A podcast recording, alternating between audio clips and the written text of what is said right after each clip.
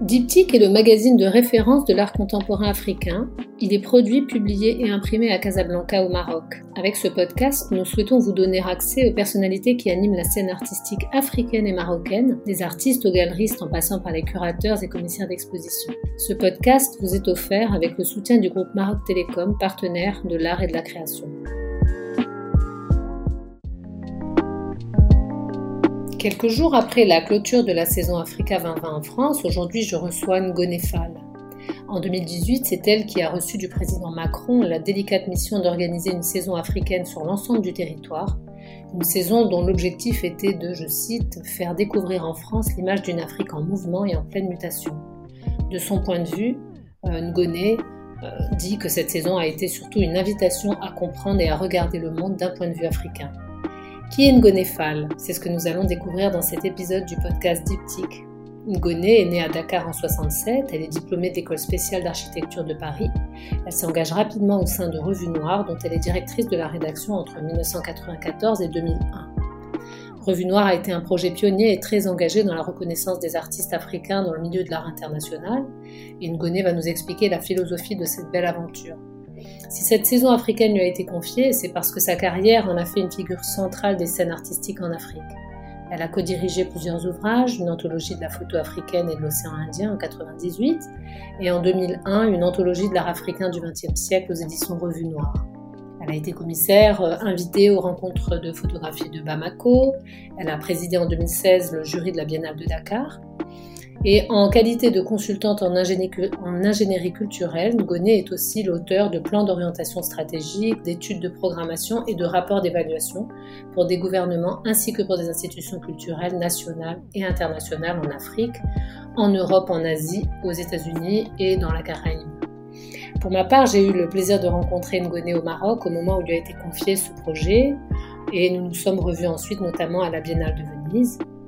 Le magazine Diptyque a eu la chance d'être partenaire média de cette grande saison à laquelle nous avons consacré plusieurs de nos éditions. Bonjour Ngone et merci d'être l'invité de cet épisode du podcast Diptyque. Bonjour Myriam, ravi d'être là. Ah, c'est pareil pour moi, ça fait un bout de temps qu'on ne s'est pas vu et donc tu viens de, clore la, saison Africa 2020 qui vient de, de s'achever et sa mission, selon le communiqué, c'était de, alors je cite, de, c'était de faire, euh, de permettre de faire découvrir en France l'image d'une Afrique en mouvement et en pleine mutation.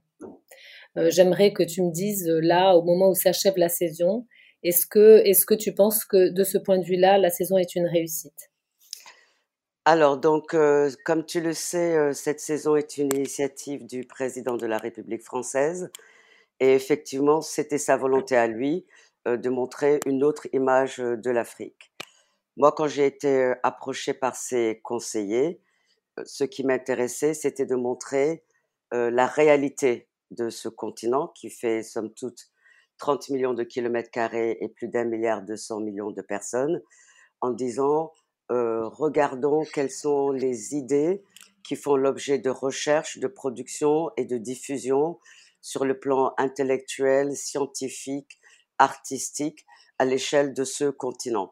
Et c'est comme ça que j'ai euh, construit la saison autour de 13 enjeux majeurs du 21e siècle, euh, avec l'aide de quatre personnalités, Ntone Njabe du Cameroun, Nontobe Kontombela d'Afrique du Sud, Fola Kunle Oshun du Nigeria et Sarah Rifki d'Égypte.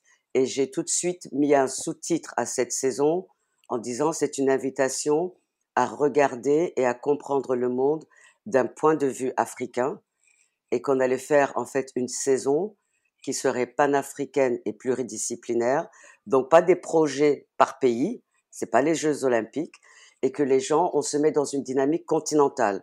La façon dont nous on travaille sur ce continent, de connecter tous nos réseaux continentaux voire internationaux, et de faire des projets ensemble qui soient transversaux, c'est-à-dire pluridisciplinaires, et qu'à chaque fois, le projet est en fait un prétexte à aborder une ou plusieurs de ces questions, comme si, en fait, la saison était une plateforme collaborative de production et de diffusion de savoir, d'idées, de concepts, de pensées. Donc, on a eu euh, dix mois de programmation. On a commencé le 1er décembre 2020. La saison, on l'a lancée en présentiel en Martinique et en Guyane. Et on a terminé le 30 septembre 2021. Ça a été compliqué parce que c'est une saison qui est énorme où on avait 422 structures partenaires en France et 489 structures partenaires en Afrique, puisque chaque projet est en fait porté par des structures ou des personnalités du continent en partenariat avec une structure en France qui accueille le projet. Donc il y a ce principe de la co-construction et à l'arrivée, on a fait plus de 1500 projets dans les arts, les sciences et l'entrepreneuriat, malgré toutes les complications liées au contexte actuel, à la mobilité euh, des, euh, des, partenaires et des personnes. Mais ça m'a fait beaucoup penser à un des thèmes de cette saison qui était justement la libre circulation des personnes, des idées et des biens. Et là, tous ensemble, on a été obligés de, l'expérimenter. Alors justement, on reviendra évidemment en détail sur, euh, la saison et, sur, euh, euh, ce que, la réussite donc de, tous ces, principes. Mais j'aimerais, si tu veux bien, pour, nos lecteurs, pour ceux d'entre eux qui éventuellement ne, te connaîtraient pas, j'aimerais qu'on rembobine un petit peu le, film de ta, propre vie et revenir évidemment sur ton parcours pour expliquer aussi comment Ngonefal se retrouve en France à la demande du président Macron à la tête d'un paquebot euh, de cette envergure.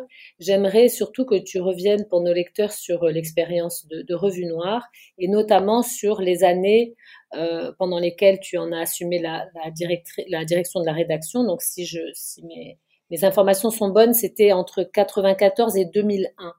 Est-ce que tu pourrais nous parler de cette expérience Revue Noire et, évidemment de, dans quelle mesure elle t'a permis euh, d'être armé pour, euh, pour aborder cette, euh, cette saison?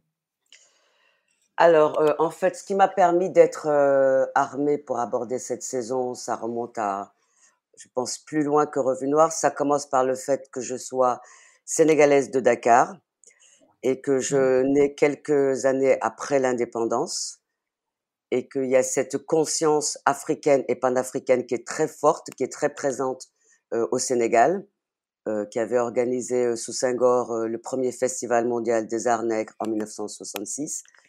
Le fait que dès l'école primaire, j'ai appris l'intégralité de l'histoire de ce continent, de l'âge de pierre jusqu'à l'époque moderne, et que j'avais des parents qui étaient très militants et qui nous ont poussés, mes frères et sœurs et moi, à aller à la découverte de ce continent, à comprendre son histoire et à voir, nous, en tant que petits Sénégalais, euh, qu'est-ce qu'on avait en commun ou pas en termes d'histoire, de vécu et de culture avec les autres peuples de ce continent et au-delà de ce continent.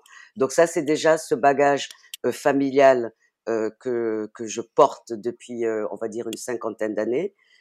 Le fait que moi, j'ai fait des études d'art graphique et d'architecture et mon mémoire de diplôme d'architecte était un musée sur l'histoire de l'Afrique et ses liens avec le reste du monde. Comment est-ce que l'Afrique a été, dès le départ, en connexion avec le reste du monde et que c'était pas un continent isolé euh, qui s'est développé euh, pendant que le reste du monde se développait ailleurs?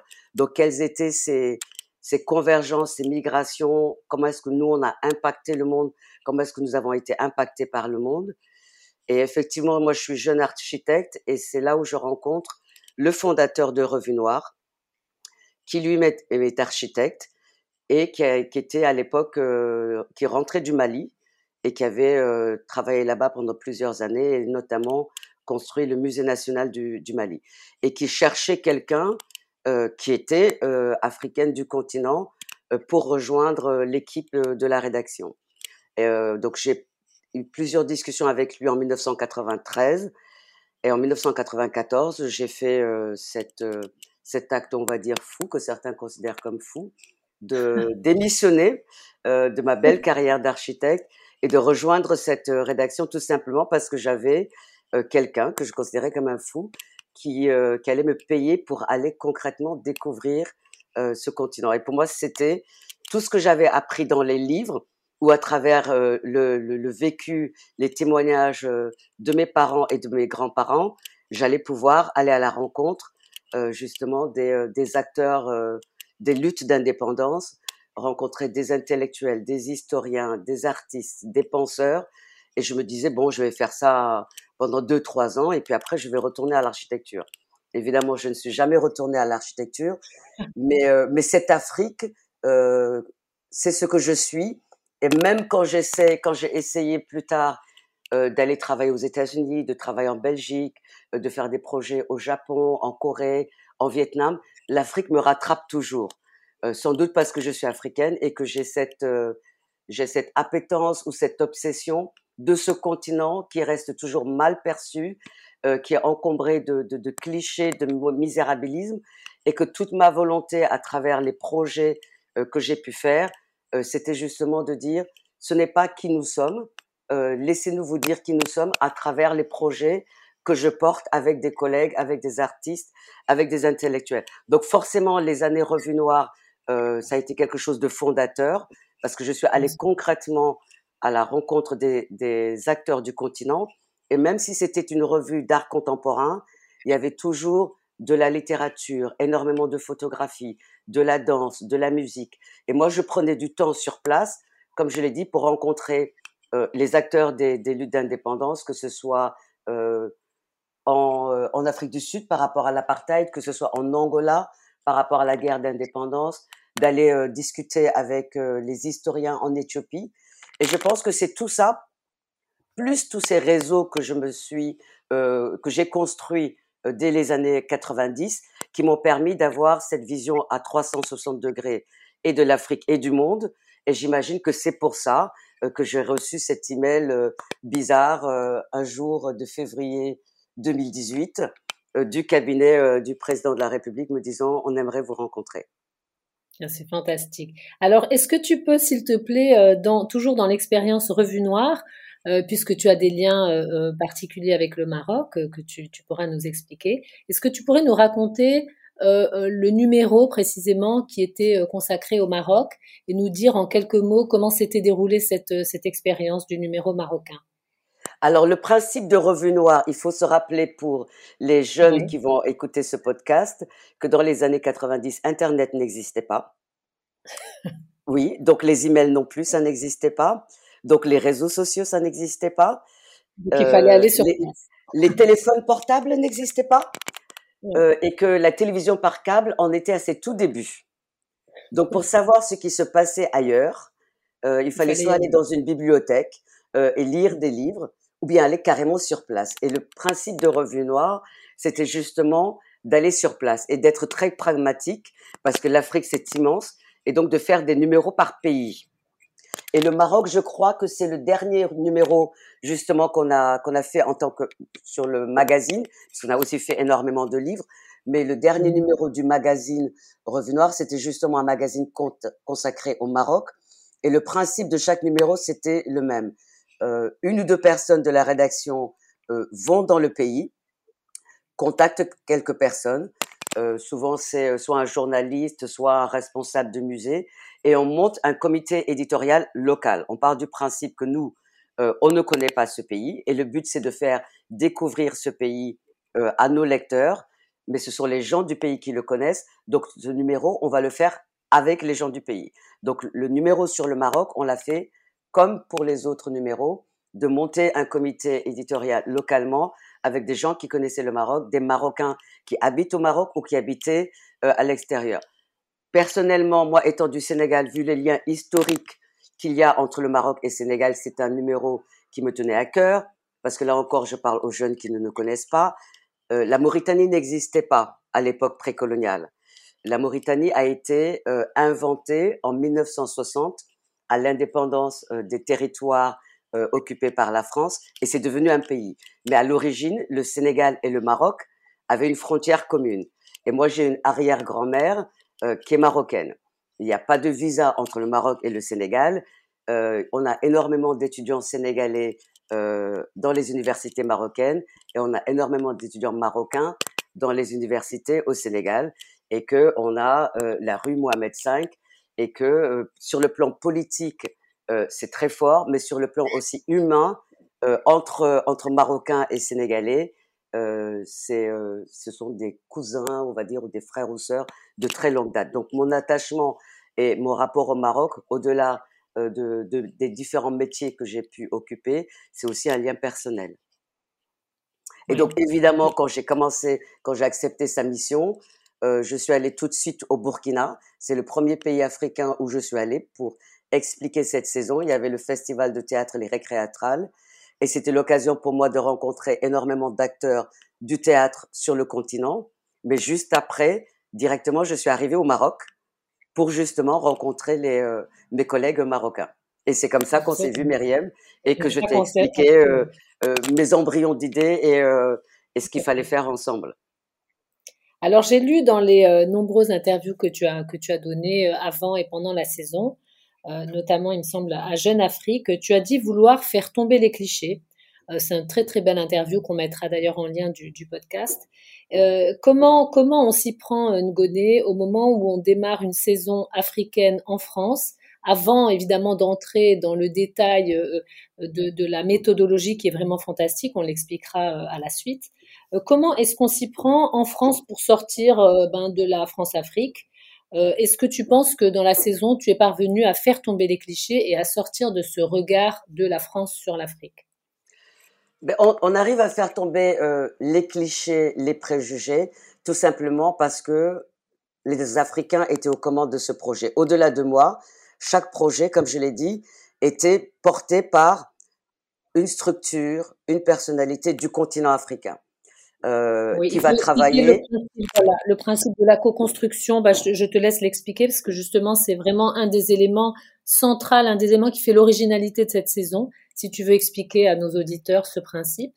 Oui, donc euh, c'était évident pour moi que si on vient me chercher et qu'on me demande de façon très explicite de mobiliser un continent qui est immense, euh, pour, je cite le président, changer le regard que les Français ont de ce continent, euh, ça peut pas être les Français qui vont faire des projets africains pour expliquer aux Français ce qu'est l'Afrique aujourd'hui. Ça, ce serait totalement absurde. Et pour moi, c'était très clair. Le premier critère euh, pour être labellisé, pour être dans la saison, c'est que un, on n'était pas là pour faire des projets africains. Nous, en Afrique, quand on se réveille le matin, on se dit pas tiens, bon ben aujourd'hui euh, dans mon musée, dans mon centre d'art, je vais faire un projet africain. Non, on fait un projet qui va parler euh, de citoyenneté, de, de, de résistance ou, ou de, de mobilité ou d'autres choses. Donc, j'apporte avec moi des collègues qui sont dans une dynamique contemporaine, et qui disent, euh, moi par rapport aux, aux, questions de cette saison, c'est la question de l'histoire qui m'intéresse, c'est la question de nos archives, c'est la question de l'émancipation économique. Euh, je vais travailler avec un partenaire français et ensemble on va euh, déposer une proposition de projet. Mais les Africains n'ont pas de clichés par rapport à eux-mêmes. Donc de facto, euh, c'est montrer qui nous sommes, mais c'est nous qui disons, qui déterminons les termes de, de, de l'acceptation de cette invitation que, le, que la France nous fait. Donc, on ne peut pas être dans des clichés euh, si nous-mêmes, on est en train de dire, voilà ce qui nous sommes, voilà comment nous voyons le monde. Et ce qui m'intéressait, c'était comment est-ce que cette société civile du continent africain voit le monde, aborde ce 21e siècle, avec tous les défis qu'on a euh, sur ce continent par rapport aux droits fondamentaux. Donc, on peut pas être dans des clichés. Donc, de facto, de dire que le critère, c'est des structures, des personnalités du continent africain qui portent un projet en partenariat avec une structure en France, on n'est pas dans le cliché, on n'est pas dans la caricature, de facto. Alors, quel est, selon toi, justement, dans ce principe de, co-construction, hein, donc un porteur de projet en Afrique accueilli par un, lieu, un lieu d'art euh, sur l'ensemble du territoire, hein, vraiment, c'est, c'était pas du tout un, il faut vraiment, euh, d'ailleurs, on a essayé de le montrer dans, dans les différentes euh, euh, section Africa 2020 qu'on a consacrée dans le magazine euh, Diptyque, que je mettrai en lien aussi. Euh, c'est vraiment l'ensemble du territoire. quel est selon toi, à l'issue de, la saison, peut-être le, binôme, selon toi, qui a le mieux fonctionné? Parce que je sais qu'il y a certains binômes qui sont amenés à peut-être à, perdurer. Hein. il y a eu des rencontres très très importantes, certainement aussi des rencontres de personnes qui vont être amenées à durer. Est-ce que tu est-ce que tu as un écho euh, de, de, de collaboration particulièrement fructueuse avec peut-être des, voilà, des choses qui sont amenées à, à durer? Alors, euh, tu sais, on vient de terminer le 30 octobre, c'est, euh, pour moi, c'était hier matin, mais j'ai déjà euh, eu des retours d'expérience. De certains partenaires. Parce que comme je te dis, au total, on a plus de 911 structures partenaires.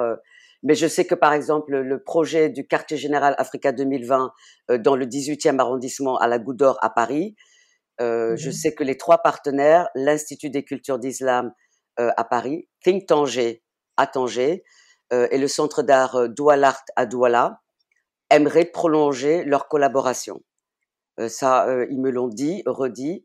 Je sais aussi que le théâtre Le Grand T à Nantes, qui a travaillé avec le festival Les Récréatrales à Ouagadougou, et aussi avec le festival de théâtre Kinani à Maputo, euh, que ces trois structures ont envie de continuer à travailler ensemble. Donc je pense que petit à petit, là, tout le monde est en train de digérer.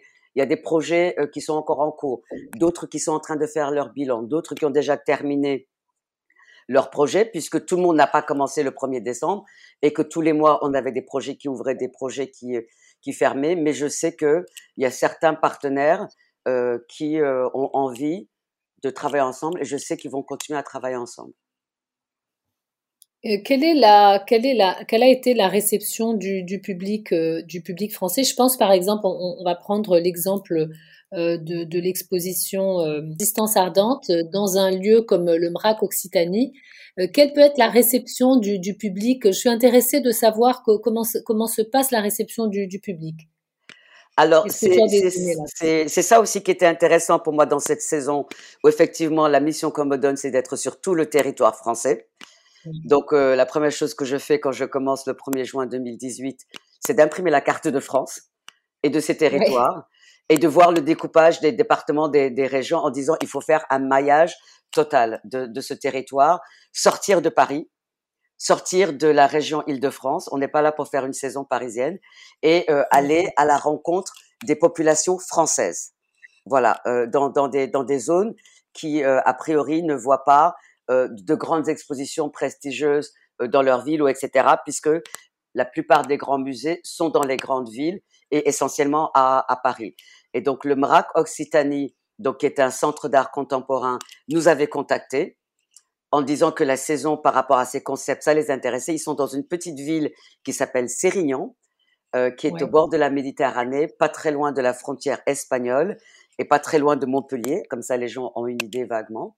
C'est une ville euh, qui euh, vit surtout l'été, parce que c'est une ville touristique, euh, et qui, dont la population est, je ne sais pas, multipliée par 5 ou 10 pendant, pendant l'été, et qui se replie un petit peu sur elle pendant les, les mois d'hiver. Donc, le MRAC était intéressé par cette saison, voulait faire une exposition, compte tenu de son emplacement et de ses liens avec l'Afrique du Nord, et donc, euh, j'ai proposé de les mettre en contact avec euh, Hicham Daoudi du comptoir des mines en disant parlez-vous euh, et si euh, le courant passe, euh, proposez un projet ensemble. Ça, c'était aussi le principe que j'avais mis en place.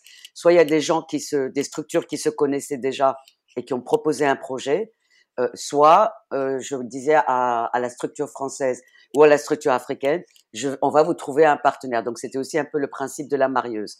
Et donc Hicham euh, on, a, on s'est d'abord rencontré euh, à la Biennale de Venise où je l'ai présenté euh, aux, gens du MRAC Occitanie qui étaient là. Hicham était au courant de la saison puisque quand j'étais passé au Maroc en 2018, on avait pas mal échangé. Donc ils ont discuté, le courant est passé et ils ont déposé un, projet. Et euh, l'intérêt de, ce projet, où euh, ils ont bien compris l'esprit de la saison, c'était de pas uniquement faire euh, une exposition d'art, mais de faire tout un programme de médiation justement pour expliquer. Et Hicham qui est parti de, de, de, de l'histoire euh, qui a en lien entre l'Afrique du Nord et la France par rapport à la Seconde Guerre mondiale, par rapport à la colonisation et par rapport à toutes ces populations qui sont arrivées d'Afrique du Nord et qui se sont installées en France, dont les générations suivantes sont devenues français, où c'est pas toujours simple euh, parce qu'à côté il y a une ville qui s'appelle Béziers, dont le maire euh, est, du, euh, est du Rassemblement national. Donc, pour les populations de ce territoire-là, la perception de l'Afrique, elle est biaisée. Et de, que, que Hicham fasse un projet justement où il parle de, de cette histoire commune par rapport à la colonisation, par rapport à la libération de la France euh, à la Seconde Guerre mondiale, par rapport au processus de décolonisation, qu'il y ait une exposition euh, un ciné-club avec des projections de films, qu'il y ait des tables rondes avec des débats citoyens, qu'il y ait aussi de la littérature, de la danse, etc. C'est comment tout d'un coup il arrive, mais ça tous les partenaires africains l'ont fait parce que c'est comme ça qu'on fonctionne et c'était le principe, de, de s'appuyer sur une programmation artistique pour parler des enjeux, pour parler d'idées. Et le MRAC Occitanie a prolongé son projet, puisqu'entre-temps il y a eu la Covid qui a un petit peu bousculé les choses, pour justement capter le public touristique qui vient au MRAC l'été. Et il y a eu énormément d'échanges, de discussions, de débats entre Hicham, les équipes du MRAC Occitanie, les artistes qui se sont succédés. Hicham a invité d'autres opérateurs marocains pour la programmation cinéma, pour les discussions, etc. Et je pense que quand on se met autour de la table et qu'on parle histoire, qu'on parle libération, qu'on parle indépendance, c'est pas seulement l'indépendance du Maroc, mais c'est aussi comment des gens d'Afrique ont aidé la France euh, à se libérer de l'occupation euh, de, de l'Allemagne. Donc, tout d'un coup, le regard qu'on porte sur l'autre, il change à travers le projet et ses discussions. Et c'était tout l'enjeu de cette, de cette saison. Cette expo. Alors justement, puisque tout à l'heure on parlait aussi, euh, donc je, je, disais que tu as, souhaité dans cette saison déglinguer euh, quelques clichés sur l'Afrique. Justement, un des axes de, la saison, c'était, d'ailleurs les axes sont, très très beaux, les titres sont magnifiques, sont d'une très grande poésie. Euh, tu parles d'oralité augmentée, euh, qui évidemment prend en compte les, nouvelles technologies dans la diffusion des savoirs. Est-ce que tu pourrais nous dire quelques mots de, l'expo Rhizome à Bordeaux, justement, où tu as voulu montrer, tu as voulu aussi porter encourager des projets qui montrent une Afrique ultra connectée euh, aux antipodes des, clichés d'une Afrique euh, qui, est à la traîne de la technologie. Est-ce que tu peux nous parler de cette expo en particulier? Oui, donc l'exposition Rhizome euh, qui s'est clôturée dimanche à la base sous-marine à Bordeaux, on dirait un décor de James Bond parce que c'est vraiment une base ou on va dire un garage pour sous-marins pendant la Seconde Guerre mondiale. Donc il faut imaginer euh, ces sortes de méga bunkers avec euh, 10 mètres de hauteur sous plafond, euh, l'eau qui rentre, hein, puisque c'est un parking à, à sous-marin, donc c'est très humide, c'est très sombre. Euh, et euh, la base sous-marine à Bordeaux, donc qui est un qui est un lieu qui ne fait que des expositions temporaires qui dépendent de la ville de Bordeaux. Ils font essentiellement des expositions numériques, euh, digitales, euh, parce qu'on peut pas mettre des œuvres d'art à cause des taux d'humidité euh, qui sont mmh complètement fous. Mais quand j'ai vu ce lieu, je me suis dit, euh, ça va être un défi, ne serait-ce qu'en termes de scénographie. Ça, ça a été ma première euh, impulsion. Là, c'est l'architecte qui a regardé le lieu, l'architecte qui a fait de la scénographie et qui s'est dit, euh, il faut trouver quelqu'un qui va pas se mettre en compétition avec le lieu et qui va comprendre que ce lieu est un atout. Et donc, je suis allée chercher euh, une personne que j'admire beaucoup, pour qui j'ai beaucoup de respect, qui est angolaise, qui s'appelle Paola Nascimento, qui est architecte de formation, comme moi, et qui est commissaire d'exposition, comme moi, euh, qui a d'ailleurs euh, au passage porté le pavillon de l'Angola à la Biennale de Venise, l'année où euh, l'Angola obtient le Lion d'or du meilleur pavillon, et c'est la seule fois où l'Afrique, un pays africain, a obtenu le Lion d'or du meilleur pavillon. Donc immédiatement après cette visite, j'ai appelé Paola assez surexcité en lui disant il faut que tu viennes à Bordeaux, il y a un lieu complètement fou euh, et ce lieu il est pour toi. Donc elle est venue à Bordeaux, elle a discuté avec les équipes de la base sous-marine et ensuite elle a proposé un projet qui était 100% euh, numérique avec beaucoup de nouvelles productions. Donc on était sur de la performance, de la photographie, des installations sonores, euh, des œuvres en réalité augmentée, euh, de l'intelligence artificielle euh, et des films. Donc on était vraiment sur du numérique euh, total.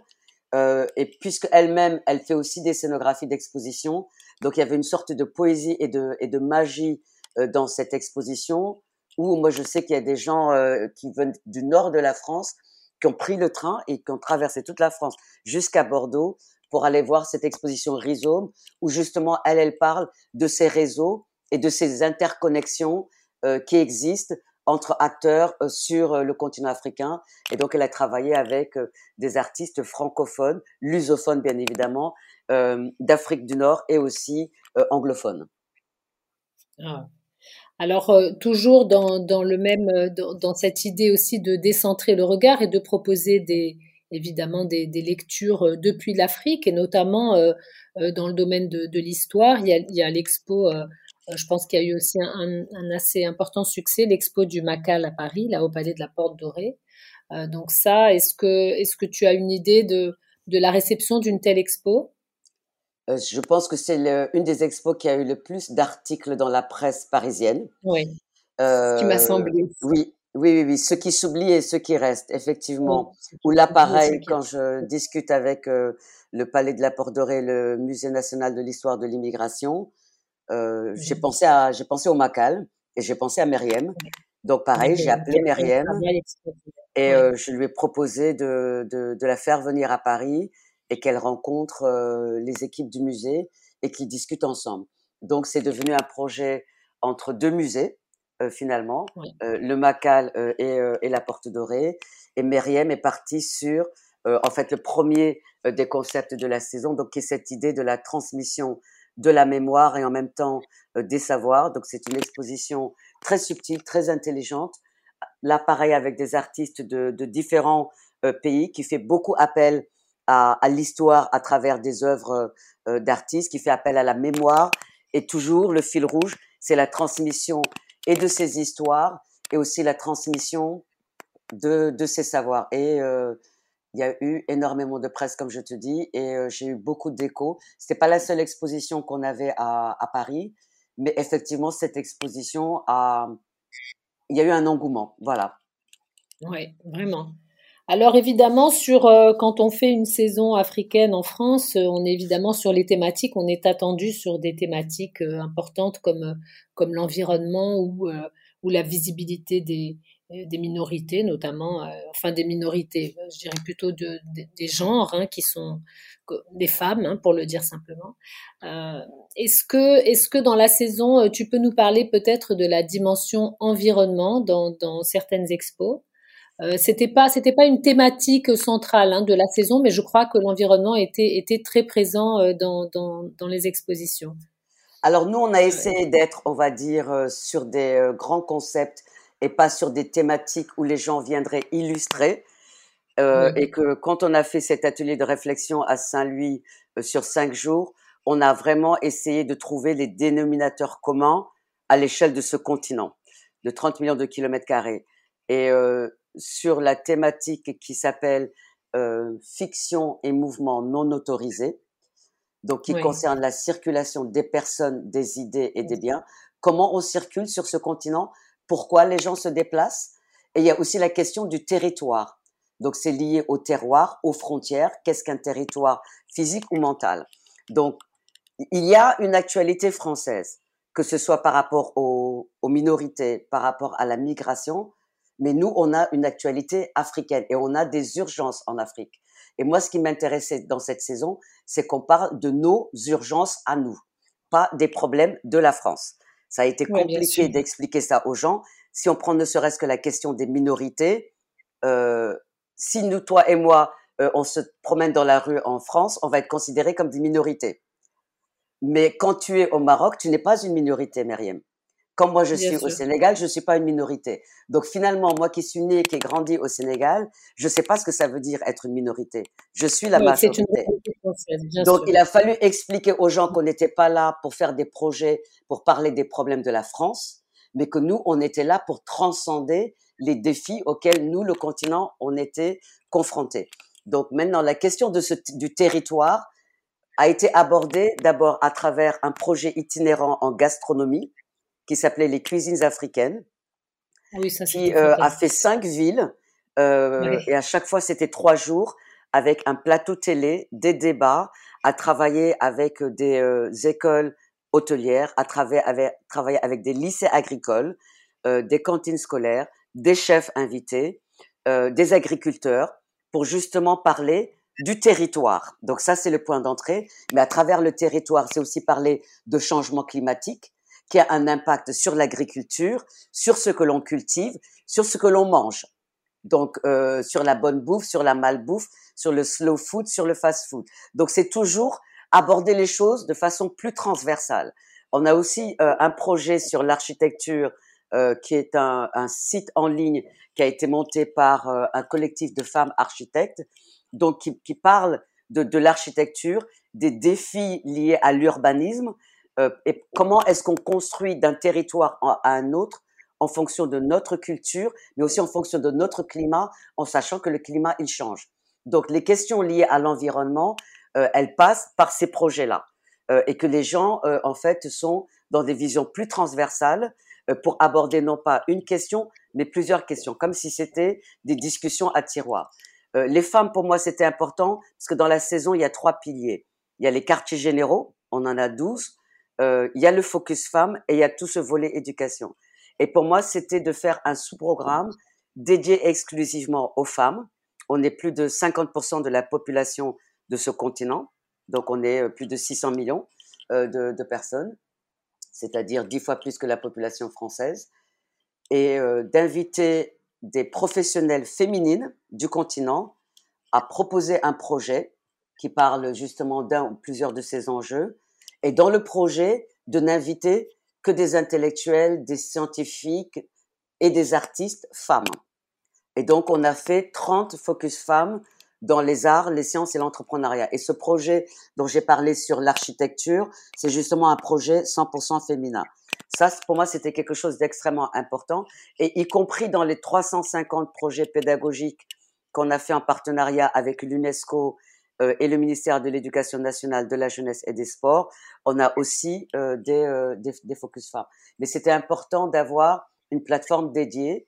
Et après, au-delà de ça, dans chaque projet, par exemple Paula Nascimento euh, ou, euh, ou euh, Berada, ce sont des femmes qui n'ont pas fait un focus femme, mais qui avaient des, des, euh, des, artistes et des intellectuelles femmes dans leur projet. Et je pense que si on commence à faire une comptabilité qu'on n'a pas faite de combien, si on met tout bout à bout, combien de femmes versus hommes ont été, ont participé à cette saison, ben je pense qu'on arrive à au moins 60% de, femmes dans la saison Africa 2020. Oui. Euh, est-ce que tu euh, est-ce que tu penses que, que à l'issue de, de, cette saison, la France a quelque chose à apprendre de, de l'Afrique? Est-ce que tu penses qu'il y a une empreinte euh, euh solide dans les consciences de tous ceux qui ont visité les expositions euh, euh, C'est quand même ça a duré plus d'un an sur l'ensemble du territoire? Finalement, voilà, qu'est-ce qui qu'est-ce qui va rester de cette saison dans les dans la conscience de ceux qui, qui ont visité les expositions? Alors, je pense que ça va prendre du temps. Tu sais, à mmh chaque fois, mesurer l'impact d'un projet, c'est sur le moyen terme, parfois sur le long terme. Euh, on a fait beaucoup de, de, de, conférences en ligne, de débats en ligne au mois de février, au mois de mars, euh, et ces, euh, ces discussions sont toujours disponibles en replay sur Facebook et YouTube, je, où on a abordé toutes ces questions. Je pense que ça va prendre du temps euh, la chose la plus tangible là de manière immédiate, c'est tout ce travail qu'on a fait avec l'UNESCO et avec le ministère de l'Éducation nationale, de la jeunesse et des sports, où on a eu 350 projets pédagogiques et à chaque fois le principe c'était le même. C'est euh, une école dans une ville en France qui fait un projet pédagogique avec une école dans une ville en Afrique. Et à chaque fois, ça pouvait être un projet artistique, un projet dans les sciences, dans les mathématiques, euh, dans le cinéma pour parler justement euh, d'identité ou, ou, autre chose. Et là, ce sont, on a été sur l'année scolaire 2020-2021, on a suivi l'année scolaire et on a eu des projets de la maternelle au lycée. On a eu aussi des universités et des établissements d'enseignement supérieur qui ont fait des projets. C'est par exemple Sciences Po, le campus de Reims, l'école de mode du Perret à Paris, ou euh, l'école d'art, la Haute École des Arts du Rhin à Strasbourg, qui ont invité euh, des écoles d'art, des professionnels à venir enseigner dans leur école et ils ont, ils ont créé en fait un module pédagogique spécifique Africa 2020 dans le cadre de leur année scolaire. C'est l'école de la photographie à Arles qui a travaillé avec l'école Market Photo Workshop à Johannesburg et ils ont, ils ont fait des échanges et d'élèves et de professeurs On a créé des outils pédagogiques puisqu'ils existent en fait à travers l'histoire générale de l'Afrique euh, portée par l'UNESCO. Ces huit volumes euh, où l'idée de l'Union africaine, c'était de créer des outils pédagogiques pour harmoniser l'enseignement de l'histoire de l'Afrique à l'échelle du continent. Donc on a symboliquement offert ces outils à la France et avec le ministère, on a monté un plan national de formation. On a formé à partir de mars 150 professeurs des écoles à l'enseignement de l'Afrique en s'appuyant sur les outils que les États africains utilisent.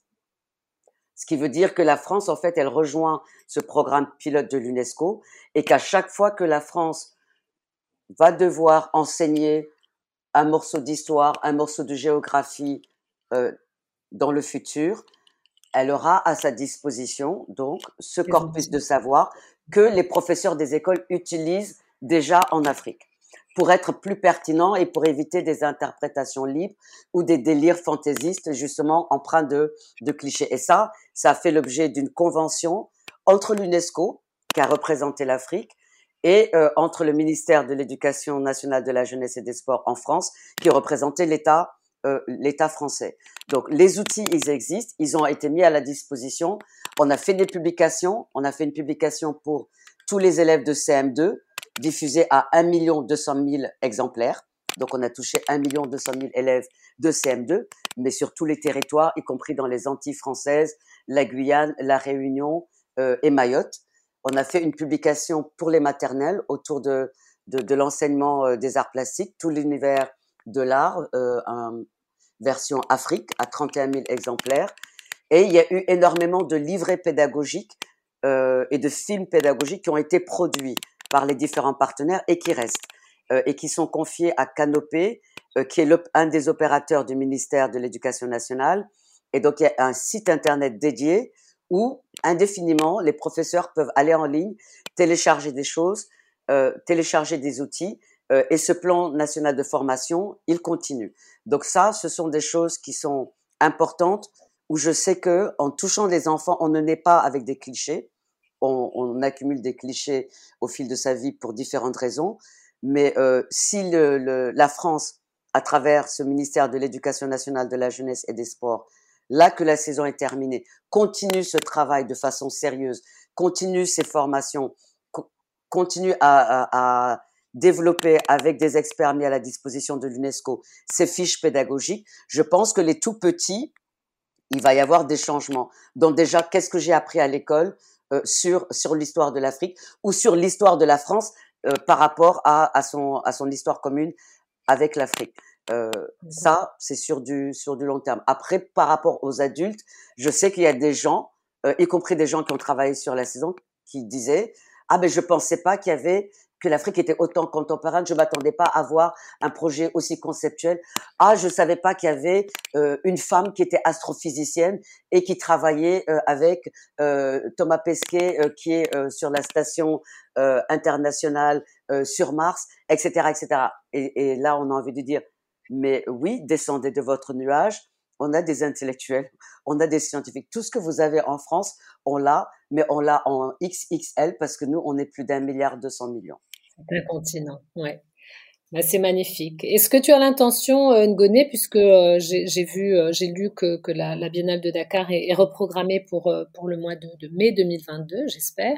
Est-ce que tu as l'intention de d'apporter quelques, quelques archives, quelques témoignages de cette magnifique saison au sein de la Biennale de Dakar? Alors, euh, tu sais, moi, j'ai été extrêmement occupée euh, parce que moi, je commence, j'ai commencé le 1er juin 2018. Donc, j'ai travaillé 40 mois sur ce, sur ce projet. Euh, je sais que la Biennale de Dakar a été euh, reportée. Elle devrait avoir lieu en mai de l'année prochaine, mais euh, j'ai pas vu d'annonce officielle. Je suis pas en contact, en fait, avec la Biennale depuis que j'ai commencé ce projet, donc il y a trois ans et demi. Euh, moi, j'ai travaillé euh, sur euh, avec la Biennale hein, euh, entre 96 jusqu'à 2006, ouais. et c'est là où je suis passée à autre à autre chose pour plein de raisons. Donc, euh, si ça intéresse la Biennale d'avoir une sorte de retour sur, oui, mais de ma propre initiative, je ne vais pas dire allons présenter cette saison à la Biennale de Dakar. Cette saison, elle est tellement gigantesque avec 1500 projets scientifiques, technologiques, artistiques. Je sais même pas quoi présenter. Mais si la biennale a un intérêt de dire on, on, invite quelques opérateurs qui ont participé et on fait une discussion, je ne sais pas, sur un après-midi, euh, oui, ça c'est possible. Mais euh, je ne prendrai pas l'initiative là parce que en fait, là maintenant, euh, j'ai besoin moi de me reposer. Donc, je ne suis pas en train de réfléchir à l'après. Je sais que beaucoup de jeunes opérateurs, surtout du Nigeria, euh, du Ghana, d'Afrique du Sud, de pays anglophones, euh, sont en train de me harceler en me disant euh, ne, ne, te débranche pas définitivement sans avoir euh, récupéré les archives. Une des questions de cette saison, en disant on a très peu d'archives sur le Festival mondial des arts nègres de 1966. Euh, on n'arrive pas à avoir des, des, accès aux archives du Festival panafricain d'Alger de 1969. On a du mal à trouver les archives du Festival panafricain euh, de, de, Lagos, le Festac, en 1977. Là, on a tous été protagonistes de cette histoire. Tu étais le pilote. Assure-toi que tu as copié euh, toutes les photos, toutes les vidéos, tous les textes de tout ce qui a été produit et qu'on se crée une sorte de euh, base de données ou de disque dur ou d'archives en ligne, mais que pour les générations futures, euh, ce projet complètement fou, que chacun puisse y avoir accès. Et je sais aussi que j'ai des universités au Japon et aux États-Unis qui me posent, qui me disent la même chose parce que certaines de ces universités, des départements master, ont décidé de prendre cette saison euh, comme cas d'étude pour dire mais le panafricanisme c'est quoi? Faire un projet à l'échelle d'un continent aussi immense, c'est quoi? Les enjeux du 21e siècle pour les Africains, c'est quoi? Donc de sûr, j'ai demandé euh, à l'Institut français qui est l'opérateur euh, de cette saison de garder le site internet et les réseaux sociaux euh, Africa 2020 actifs et ouverts sur les trois prochaines années.